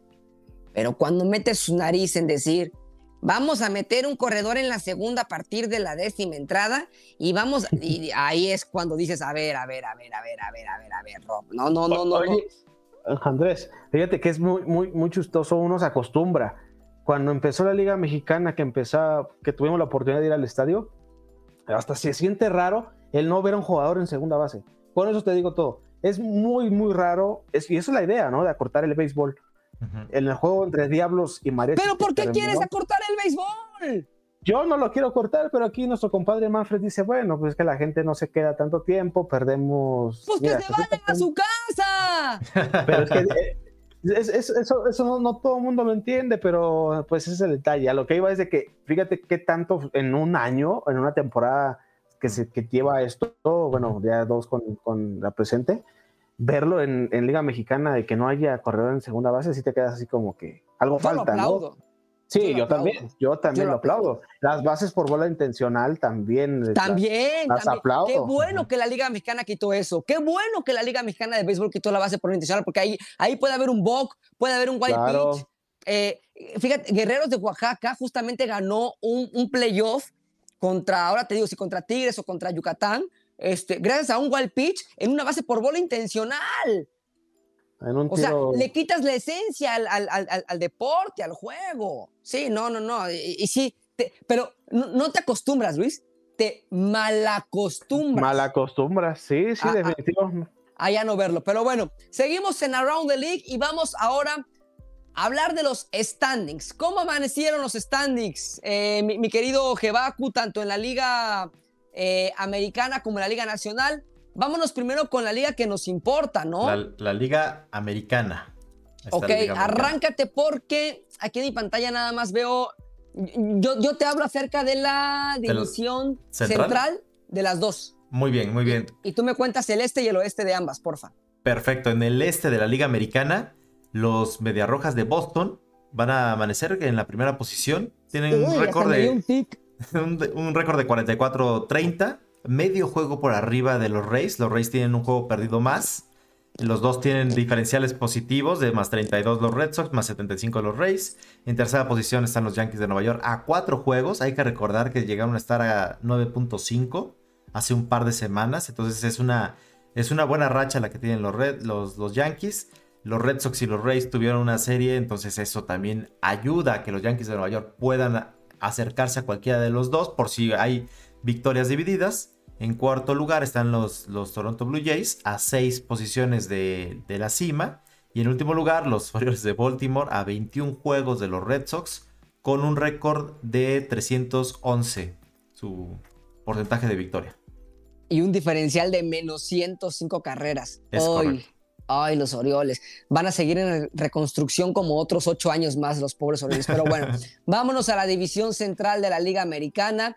Eh, en primera posición tenemos a los White Sox con 44 y 30, perseguidos a dos juegos y medio por los Indios de Cleveland.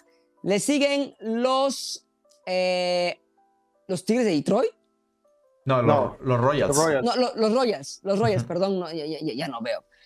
Eh, los Royals con 33 y 40. Ahora sí siguen los Royals con 22 y 42. Los perdón, los Tigres de Detroit. Y en el fondo, los Twins de Minnesota. Que, perdón, Jebaku, lo tengo que decir, lo tengo que decir. Luis, los Twins eran el pick de Jebaco al inicio de la temporada regular. Terrible. Eran sus gallos. Y eran sus gallos. Velos en el fondo. No, decepcionantes los, los Twins de, Minnesota. Yo dije que la central de la americana le iban a ganar los White Sox y hasta el momento no me han decepcionado, aunque me han sorprendido para bien los indios. No los, no los veía a, dos juegos y medio de, de, la primera posición. ¿eh? Nunca hay que descartar a, a, Terry Francona. A Terry Francona, de acuerdo, de acuerdo. En el oeste, ¿cómo estamos? En el oeste, los Astros de Houston retomaron el liderato de la división con una racha de 11 partidos consecutivos, victorias. buena racha. Muy buena racha. En segunda posición están los Atléticos de Oakland a un juego y medio de los Astros. En tercer lugar, los eh, Marineros de Seattle, que están teniendo también una muy buena racha. Ya tienen un récord positivo, 39-37, aún muy lejos de la cima. Están a 8 partidos de, de, los Astros de Houston. En cuarto lugar, los Angels de Los Ángeles. Ay, los Angels. 36-38 a 10 juegos de los Astros. Y en último lugar, en el fondo de la división, los Rangers de Texas con 27-48 a 20, 20 puestos, 20 juegos de los Astros. Ya casi. Ya otro casi, año, Otro año que no, que no vamos a ver a Mike Trout en playoff. Ni a Shohei Otani. Ni a Otani. Vámonos a la nacional. En la Liga Nacional, en el este, eh, en primer lugar se encuentran los Mets de Nueva York con un récord de 38-31. ¿Tu pick? Sí, mi pick. Van bien, pero es una división muy, muy cerrada. En segunda posición están los Nacionales de Washington, a cuatro juegos de los pobre. Muy pobre, muy, muy mala. Muy mala en, en cuanto a, este, a equipos de, de, calidad y de calibre que podríamos hablar de series de, de campeonato. En tercera posición, los Bravos de Atlanta, que para mí son la decepción de la temporada estos Bravos de Atlanta. No puede haber un mejor jugador que Ronald Acuña con un equipo con un resultado tan pobre como los, los Bravos. Los Bravos Para mí también es la decepción. Yo, yo veía a los Bravos como los líderes. eran mi pick los Bravos, pero bueno. Están tres juegos este, por debajo de punto 500 a cinco juegos de los Mets. En cuarto lugar, los Phillies con 34-37, igual a cinco juegos de los Mets. Y en último lugar, los Marlins de, Miami a nueve juegos de los Mets con un récord de 31-42. La división central de la Liga Nacional, arriba están mis Brewers, a quien yo di el pick. Yo dije que los Brewers iban a quedar en primer lugar. Por ahí andan, ahí andan. Eh, pero solamente a medio juego de quien los persigue. Los sorprendentes Cubs, que eh, están ya eh, tres juegos y medio, cuatro juegos arriba de los Reds de Cincinnati, que ocupan la tercera posición. En, cuarta, en cuarto lugar vienen los Cardenales de San Luis con 36 y 38. Y al fondo, los Piratas de Pittsburgh con 26 y 46. Ya a 14 juegos y medio, los Piratas de Pittsburgh tienen que ir pensando en el 2057. En el oeste de la Liga Nacional, la, división más poderosa del béisbol, sin temor a equivocarme, vemos en primer lugar a los Gigantes de San Francisco con un récord de 48-26, el mejor récord de las grandes ligas. Platicamos con Eric Aguirre el último día de abril, me parece, estábamos a nada de empezar mayo, y decíamos, se van, a, caer. Pues ya para el All-Star Break van a ser el mejor equipo de las grandes ligas, al parecer. Están cuatro juegos eh, por delante de los Dodgers de Los Ángeles, que vienen de ser barridos por los padres. Los padres se encuentran a cuatro juegos y medio de la cima en la tercera posición de la división. En cuarto lugar, los Rockies de, Colorado, que salieron del, sótano de la división. Gracias a que los Arizona Diamondbacks tienen menos partidos ganados que triple plays los Yankees en un mes. Es algo Oye, pero absurdo. esos, esos Rockies barrieron a los padres de San Diego que ayer le propiciaron una barrida a los, a los, a los Dodgers, Dodgers. Y los, y los Dodgers acaban de recibir un juego sin y carrera combinado entre los Cubs. Mira, eso, eh, oye, ese es más, este, más fresco no puede estar. Eso más fresco, lo más fresco. Ok. Oigan, y acá, y aquí acá entre nos, no les voy a decir No, quién, ¿quién- pero- ya sé quién, ya sé quién. aquí está, aquí está llorando. Ya sé quién. Saludos, Eric. Aquí andamos en la cobertura de, Muy bien. de- de- en Muy Puebla. bien, Está- muy bien. Bueno, pues ya estamos llegando casi al final de nuestro programa. Antes vámonos con el pa, pa, pa, pa, pa, pa, pa, Power Ranking de la semana. Los cinco mejores equipos. Luis, arrancamos contigo, tu top 5. Mi top 5, no, sin duda alguna, los Astros de Houston. Esa racha de 11 juegos ganados lo pongo como líder. Sin duda alguna, es un equipo que demuestra que sin trampas también es un equipo peligroso. Es detalle de ellos que hayan ensuciado su nombre, la historia del béisbol, pero definitivamente es un equipo que, que es, muy, muy, muy bueno, tiene peloteros de calidad. Sí. Después pondría, híjole, está, está difícil, a los padres le atribuyo la barrida ante los Dodgers, porque fueron juegazos, realmente fueron muy buenos juegos donde contenieron la el gran ofensiva de los Dodgers, que a pesar de que no ha sido una temporada muy buena para ellos, pues bueno, barrerlos y levantarte de un- una semana complicada donde fuiste barrido por un equipo que, que tiene que ser papita, por, por- como son los Rockies de Colorado, pues bueno, eh, le, atribuyo a ellos. Después pondría a los Atléticos, sí, Oakland, a pesar de que pues, ganaron, perdieron la serie en Nueva York, creo que es un equipo muy bueno, un equipo que si ves el, el line-up, ves a Mark Canha como primero, pero lo puedes ver como tercero, como cuarto. Las carreras producidas que tienen todos sus jugadores arriba de 30, te habla de un equipo en conjunto muy, muy bueno. Después pondría a las Medias Rojas de Boston, creo que es un equipo sorpresa. Muchos decían que el picheo se le va a acabar, se le va a estar acabando, eh, pues no, no ha sido así. Y después a White Sox, digo, pues estas son, fu- fueron las opciones que me diste, o podría dar otros, otros equipos. ¿Y a los gigantes, Luis? Mira, los- lo, lo de los gigantes también es de aplaudir, pero no lo pongo en estos momentos, porque creo que la división de ellos eh, han sido muy circunstancial todo. Sí, sí, sí los incluiría también. Pero eso hemos dicho desde abril. Sí, sí, sí, sí, sí, sí, sí, todo, todo el crédito, la gran campaña que, que han, que han tenido, gran resurgimiento de jugadores importantes. Un Buster Posey que bateaba hace unos días arriba de 330, un Brandon Crawford que no deja de regalarnos jugadas a la defensiva, un Mike que llegó de los Yankees a dar su mejor versión. Así que, mira, interesante, interesante también lo que ha sido esta campaña para Gigantes. Entonces, vamos a cambiarlo, lo, lo paso a tercero y recorremos a. Atléticos y a Medias Rojas de Boston. Ok. Me toca a mí. Voy a ser breve. Uno San Francisco, dos Houston, tres San Diego, cuatro Oakland, cinco Boston. San Francisco porque no se ha caído. Houston por su racha de 11 victorias. San Diego por la barrida ante los Dodgers y por lo que ha crecido en, los últimos, en las últimas dos semanas. Oakland porque me gusta cómo juegan los, los Atléticos. eh, y, siguen ganando y no se caen. Y a pesar de que los Astros llevan esta racha, ahí está Oakland. Y 5 Boston, aunque me dolió mucho que por primera vez en ya varias semanas, por primera vez en ya, ¿qué les gusta? Seis episodios, saqué de mi Power Ranking a los White Sox. Ya, ya, ya traía varias semanas que no sacaba a los White Sox y por primera vez en varias semanas tuve que sacar a los White Sox para dejar a Oakland y a, y a Boston. Te escucho, Jebaku. Mira, este, para, no, no puedo agregar más. El 1, 2, 3 es el mismo, son los gigantes, los astros, los, los padres. Pongo a los, a los Mediarrojas de, de Boston, aunque hayan perdido la serie con Tampa Bay, que fue una, red- una serie muy, muy reñida. El último partido era un 0-0 y acabó con un wild pitch, el partido del, jueves. Eh, también hay, que ver cómo van a afectar esta nueva regla a brazos como los de los Tampa Bay Devil Rays. Porque Tampa Bay, desde que se habló de la suspensión, es de los peores equipos en cuanto a picheo. Perdió mucha efectividad. Pierdes un brazo como Glasnow toda toda la temporada. Está en el IL 60. Entonces, por eso es que saco a Tampa, pongo a Boston. Boston retoma el liderato de la, de la división. Y en quinta posición tengo a los medias rojas, a los medias blancas de, Chicago, que como bien decía Andrés, eh, no podrán estar en su, en su ranking, pero pasaron del tercero al quinto en el mío.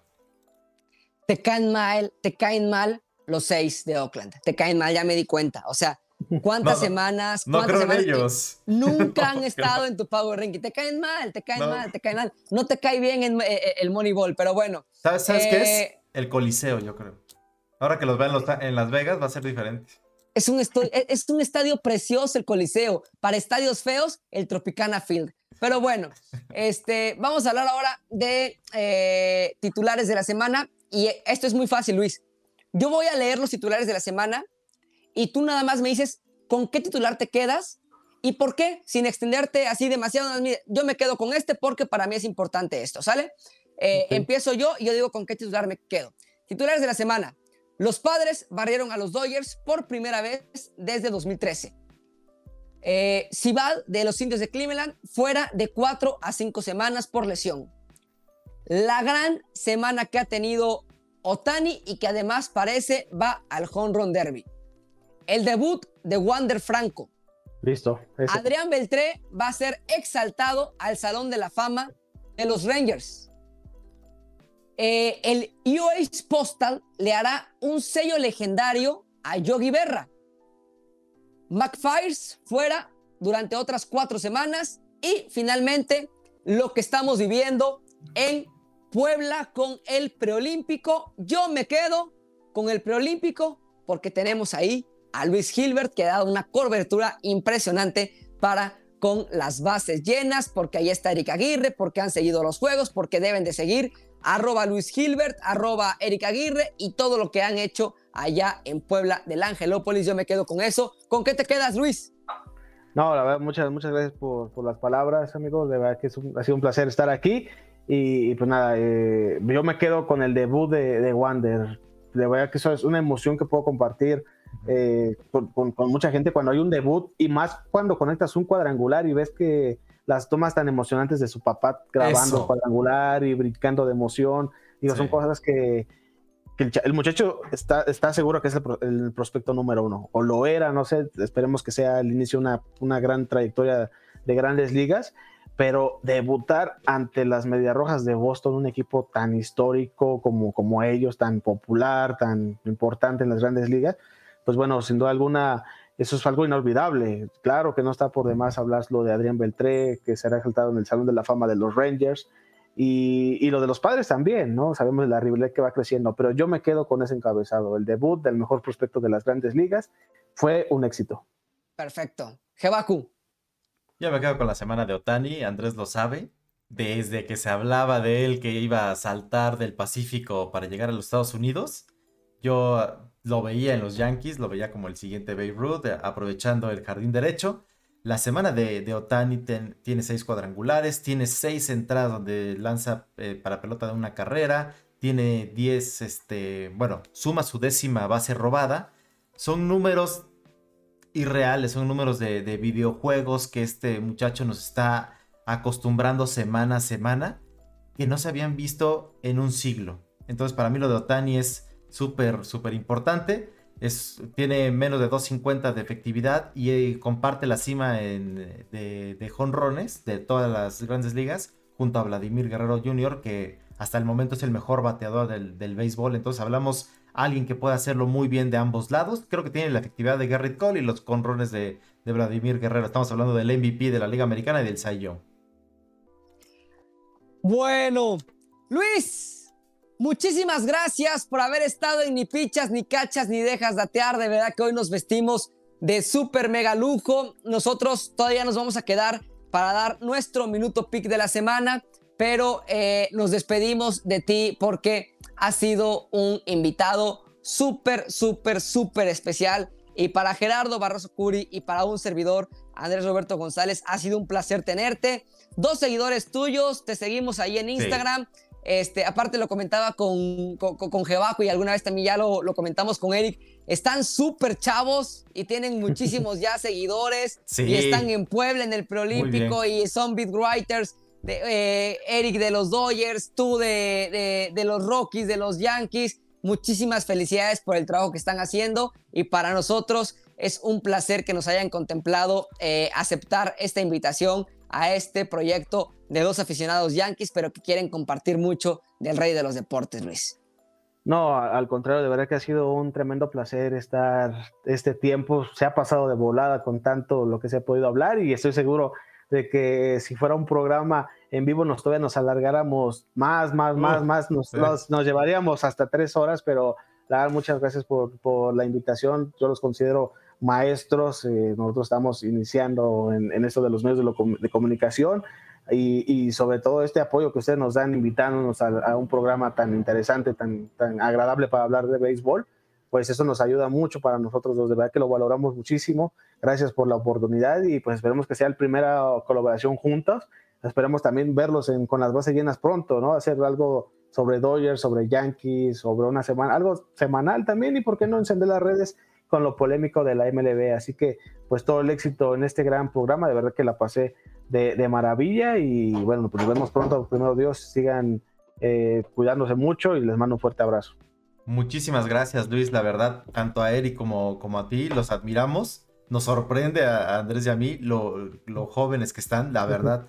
La verdad son, y se lo decía igual a, Eric, son de las arrobas que uno tiene que leer, pues si, si quieres estar enterado de, de este gran deporte, de los Yankees, de los Dodgers, las coberturas que lleva sobre los Colorado Rockies, es este un must follow.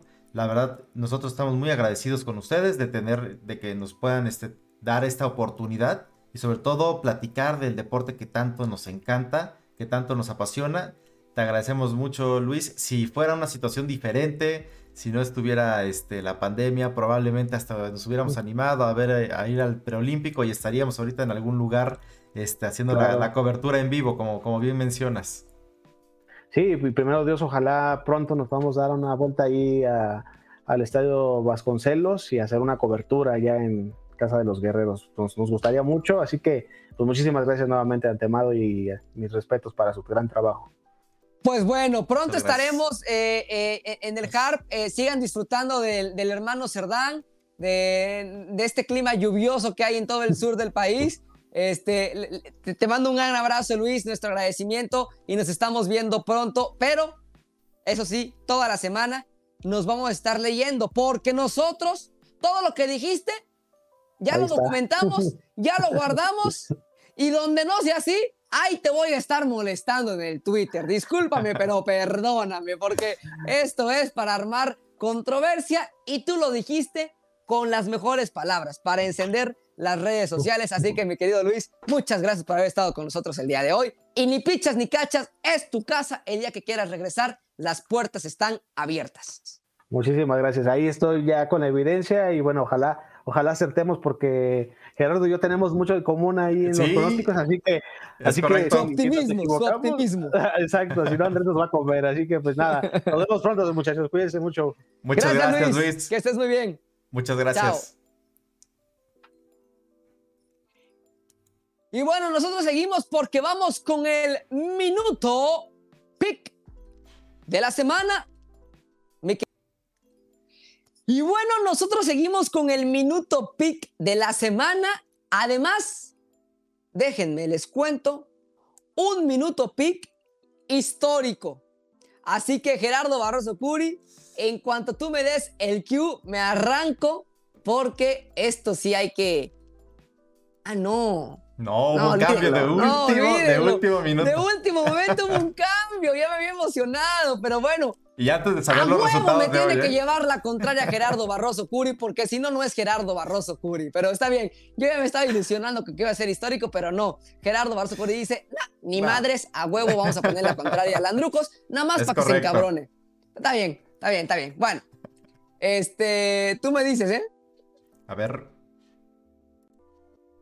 es más, te lo voy a dar en 30 segundos. Perfecto, vas primero tú, ¿eh?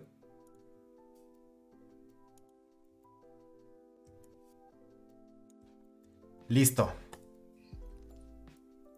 Chicago White Sox en contra de los Dodgers de Los Ángeles. Van a ganar los Dodgers de Los Ángeles. ¿Por qué? Pues porque lo dice Andrucos y porque va a ganar este pick así de fácil, así de sencillo. Montgomery le va a ganar a Eovaldi en Fenway Park y ese es el juego que yo creo que los Yankees le van a ganar a Boston. No el de Gabriel Cole, el de Montgomery contra Ovaldi. Y finalmente el juego del día domingo en el prime time a través de ESPN va a lanzar Clayton Kershaw y yo creo que Clayton Kershaw le va a ganar a los Chicago Cubs. Los Chicago Cubs me parece van a empezar a caerse, por eso van a perder dos de tres juegos o si no es que son barridos por los Dodgers de Los Ángeles. Gana Dodgers, gana Yankees, gana Dodgers. En el minuto pick de la semana de Andrucos, que hasta hace unos minutos coincidía con Jebaku, pero Jebaku piensa que va a ganar Jake Arrieta. Mi querido Jebaku, adelante. Como bien lo mencionas, preparo. Va el minuto pick de la semana. Para el partido del viernes, donde visitan los Chicago Cubs a los Dodgers de Los Ángeles, pienso que el equipo ganador van a ser los eh, Cubs junto al, o gracias a la actuación de Jake Arrieta. Eh, los veo, los veo más, más este, embalados gracias al, sin hit que acaban de lanzar el, día jueves y el, mi, pick fue antes del sin hit. Para el partido del sábado, donde los Yankees de Nueva York visitarán Fenway Park con el brazo de Montgomery contra Eovaldi. Eovaldi se le complica mucho a los Yankees, pero aún así pienso que el zurdo, eh, Montgomery, puede sacar el partido. Mi pick son los Yankees de Nueva York. Para el domingo, en el partido prime time por ESPN, donde los Chicago Cubs enfrentan a los Dodgers de Los Ángeles. Los Dodgers de Los Ángeles pienso que van a salir muy, muy bien eh, parados gracias a la labor monticular de Clayton Kershaw. Así que mi pick son los Dodgers. Mi pick serían Cubs, Yankees y Dodgers.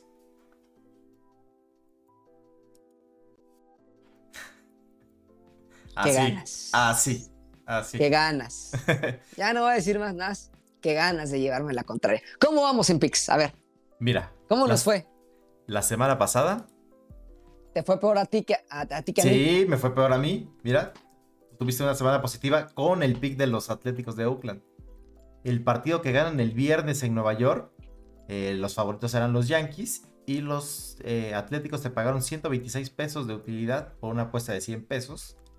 El partido del domingo, de, perdón, del sábado, perdió Lensling, era, ¿no? Contra Valdés. Perdieron los, los White Sox con esta racha que traen los, los Astros de Houston, de la mano de, de, José Altuve, que está bateando como loco, ¿eh? Lleva creo que 16, 17 cuadrangulares. Revisen el bat. Revisen las sustancias al Tuve en lugar de al pitcher. Revisen al Tuve. Él está comprobado que le gusta hacer cosas. A él revisen. y el partido del domingo donde los Cardenales visitaron a los Bravos de Atlanta. Los Bravos de Atlanta ganaron 1-0 en un partido de 7 entradas el domingo por la noche. Pues bueno. Es cosas atípicas que, estamos viendo esta temporada. Hacía mucho que no estaba en positivo en los picks. Así que, bueno. Y grábenlo esto. Em, así quedamos para la semana que viene. Gerardo Barroso Curi, muchísimas gracias. Creo que ha sido un programazo el día de hoy con el invitado que tuvimos, con Luis Gilbert. Definitivamente. Eh, sí, la verdad que sí, la verdad que ha sido, ha, sido un gran programa. Hablamos de muchísimos temas. Este, nos extendimos más de lo que pensábamos, pero bueno, siempre es súper importante escuchar eh, otras ventanas, otras opiniones, porque a nosotros eso es lo que nos enriquece. Escucharlos a ustedes, escuchar opiniones de terceros que digan, no hombre, Andrés está loco, no hombre, Gerardo está borracho, no hombre, Luis, no sé qué tiene en la cabeza. Eso es lo que a nosotros nos enriquece, nos gusta, nos emociona, que ustedes cada semana sigan los episodios de Ni Pichas, Ni Cachas, Ni Dejas Datear. Empezó esto como un proyecto eh, de dos aficionados yankees que hoy están llegando ya a su semana número 15 y con el favor de ustedes seguiremos creciendo, seguiremos eh, echándole ganas en esta que para nosotros es nuestra temporada cero, pero que irá increciendo porque tenemos pronto también eh, nuevos eh, conceptos que darles, nuevos conceptos que ofrecerles, nuevas mecánicas que estoy seguro que les van a gustar. Este programa tiene, tiene mucho para seguir en boca de todos. Gerardo, gracias por haber estado un episodio más con nosotros. No, amigo, muy, muy agradecido contigo, con Luis, de, tener esta, esta charla tan, tan amena. Nos alargamos un poquito más de la hora, pero mira, la verdad muy, muy provechoso el, tiempo, la, las, la, plática, los recursos que, que, bien este, nos dabas tanto tú como, como Luis, de cómo ven el, el presente de los Yankees, cómo se ve a futuro, me gustaría invitar a, Luis para mediados de julio, donde esté el mercado a todo lo que da antes del, trade deadline, porque los Yankees estaban hace dos semanas como si somos compradores o somos vendedores, y ahorita yo creo que ya la, posición es compradores. Comprador. Y algo muy importante es lo que va a pasar este fin de semana, porque en el peor de los escenarios barre Rey su serie, barren los Red Sox a los Yankees y otra vez a siete juegos de distancia. O en el mejor de los escenarios, se barre los Red Sox y te quedas a un partido de, Boston, lo cual este, desde el inicio de la temporada no, se ha visto. Es muy, muy importante esta, esta serie. Hay que aprovechar los cuatro partidos que se juegan contra, contra los Angels. Probablemente veamos a, a Jacob de Grom el próximo fin de semana. Entonces, es una semana interesante puede que Shohei Otani esté bateando y, lanzando en Yankee Stadium. Eso va a ser un va a ser todo un show. Y muy contento, amigo, este muy agradecido contigo con Luis y nos vemos la próxima semana. Nos vemos el próximo viernes. Hoy Yankees contra Red Sox desde Fenway Park. Let's go Yankees. Chao, gracias.